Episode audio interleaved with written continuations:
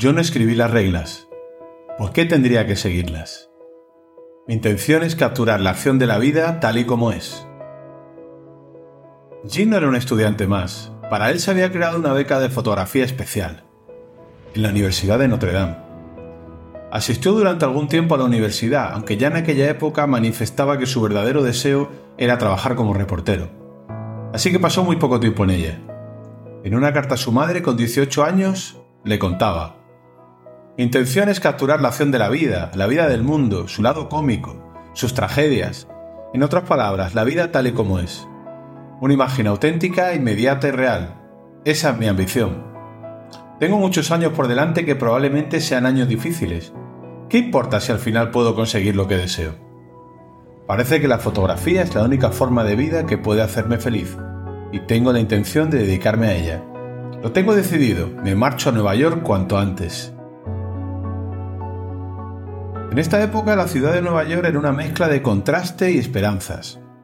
En los barrios la vida era un mosaico de culturas. En Harlem el renacimiento del jazz estaba en su apogeo, con clubs nocturnos como el Cotton Club y el Apollo Theater, vibrando al ritmo de la música de Duke Ellington y Billie Holiday. Los sonidos de jazz se mezclaban con los de soul, creando una atmósfera eléctrica, una escapatoria a la dura realidad. Hacia el sur, en Little Italy, Chinatown, las comunidades de inmigrantes afianzaban sus raíces, con calles llenas de tiendas, mercados y restaurantes que ofrecían un pedazo de sus lejanos hogares. Las familias se reunían en torno a mesas repletas de planos tradicionales, compartiendo historias y sueños, bajo la sombra de los edificios de apartamentos abarrotados. Artistas, escritores y pensadores se reunían en cafés y bares, discutiendo sobre política, arte y literatura, inspirados por los cambios que estaban moldeando al mundo. Cuando anochecía, los letreros de neón de Times Square se encendían, convirtiendo la noche en un carnaval de luces y sombras. Cada calle, cada edificio y cada persona tenía una historia que contar.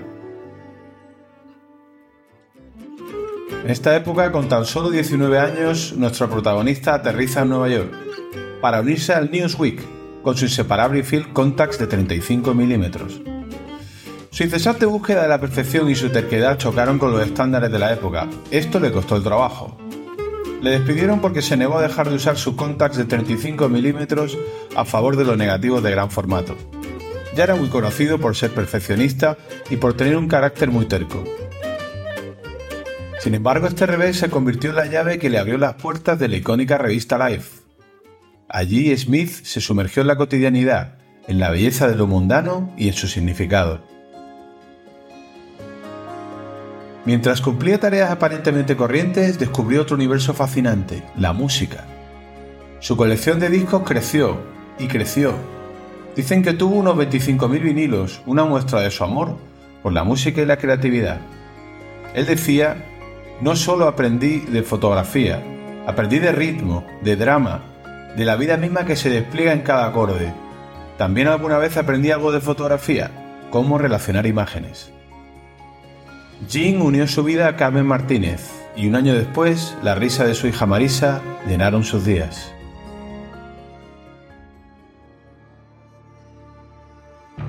Muy pronto la Segunda Guerra Mundial lo llevaría a los frentes de batalla. Su aventura comenzó a bordo del portaaviones US-5 en 1943 con imágenes intensas y emotivas del combate.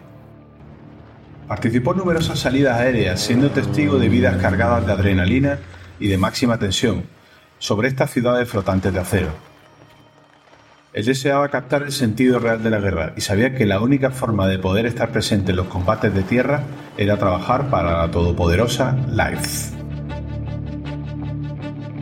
Mientras cubre la batalla de la isla de Saipan, Jin decide cambiar su punto de vista y retratar los efectos devastadores de la guerra sobre la población civil. Sus fotografías eran crudas, sin filtro.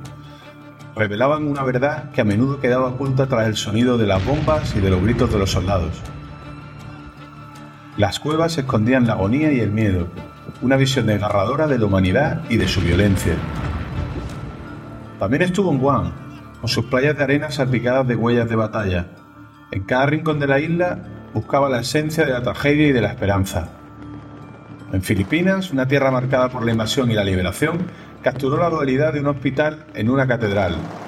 La serie de imágenes transmitía el anhelo de paz y la búsqueda de redención en medio del caos. Iwo Jima, la isla icónica de los marines, entre la arena negra y los soldados disparando, William observaba el sacrificio y el heroísmo. Quería que cada fotograma fuera un tributo a los hombres que lucharon incansablemente en esta lucha por la libertad. Su historia alcanza un clima tenso cuando se encuentra en medio del desembarco de los marines en Okinawa. Fueron sus fotografías más dramáticas de la guerra. Resultó gravemente herido por fuego de artillería mientras estaba en la isla de Shima, con heridas por proyectiles en la cabeza, el pecho y la espalda. Se convirtió en una víctima más de la violencia que buscaba retratar.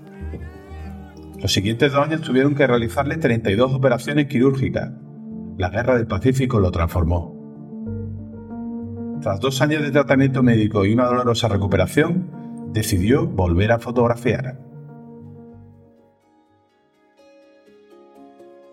Los niños de la fotografía son mis hijos, y el día que hice este esfuerzo no estaba seguro de poder volver a fotografiar nunca más. Estaba decidido a que mi próxima fotografía hablase de un momento amable, de pureza espiritual, en contraste con el salvajismo al que me había enfrentado en mis fotografías de guerra, mis últimas fotografías. Así, en la fotografía Paseo por Jardín del Paraíso, sus dos hijos aparecen caminando de la mano por un sendero entre árboles, supuso su renacimiento como fotógrafo. Desde este momento su carrera se centra en el desarrollo pleno del ensayo fotográfico. Así que una vez recuperado, volvió a trabajar para Life. Tras unos meses de trabajo, llegaría el proyecto que marcaría en él un momento definitivo. Un momento único en la historia del fotoperiodismo. El proyecto llamado Country Doctor.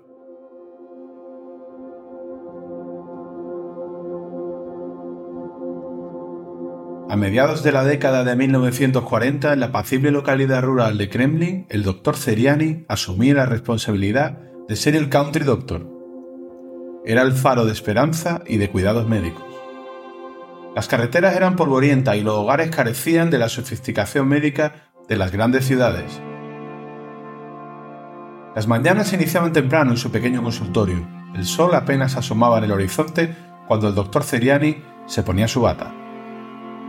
Era una especie de héroe local entre los vecinos, listo para enfrentarse a los desafíos de la vida rural. Su viejo maletín médico se llenaba de esperanza y curación, las carreteras sinuosas lo llevaban a través de paisajes pintorescos, hacia hogares donde la necesidad de atención médica les esperaba. Cada visita era una nueva historia, una oportunidad para conectar la realidad de la vida rural a través del cariño y de la atención de nuestro doctor.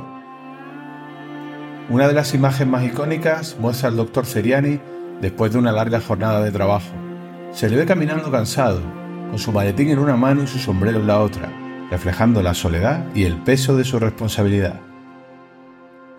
Una noche más, las luces de su viejo automóvil cortaban la oscuridad mientras se dirigía a un parto en una granja apartada. La comunidad le confiaba su vida, su destreza, y el doctor Ceriani, con calma y determinación, recibía así una nueva vida en el mundo rural, un bebé. Otra foto impactante es la del doctor realizando una operación en el hospital local. La imagen, capturada con una iluminación dramática, destaca la concentración y la habilidad de nuestro médico bajo condiciones desafiantes. Sin embargo, no todo eran historias de alegría. La enfermedad y la pérdida también marcaban su recorrido. A veces sus manos expertas no podían vencer las adversidades de esta vida rural. La fotografía emotiva del doctor consolando a una madre cuyo hijo acaba de fallecer nos muestra el dolor, la tristeza y la pérdida. También nos muestra la empatía y el soporte emocional que el médico proporcionaba a cada paisano. El ensayo Country Doctor, realizado para la revista Life en 1948, supuso un hito en la fotografía documental y también en el fotoperiodismo. Las fotografías de Jean, poderosas y emotivas, reflejan la esencia de la vida y la realidad de la atención médica en las comunidades aisladas. Es considerada una de las obras maestras de Smith, con una narrativa poderosa que estableció un nuevo punto de referencia para el género.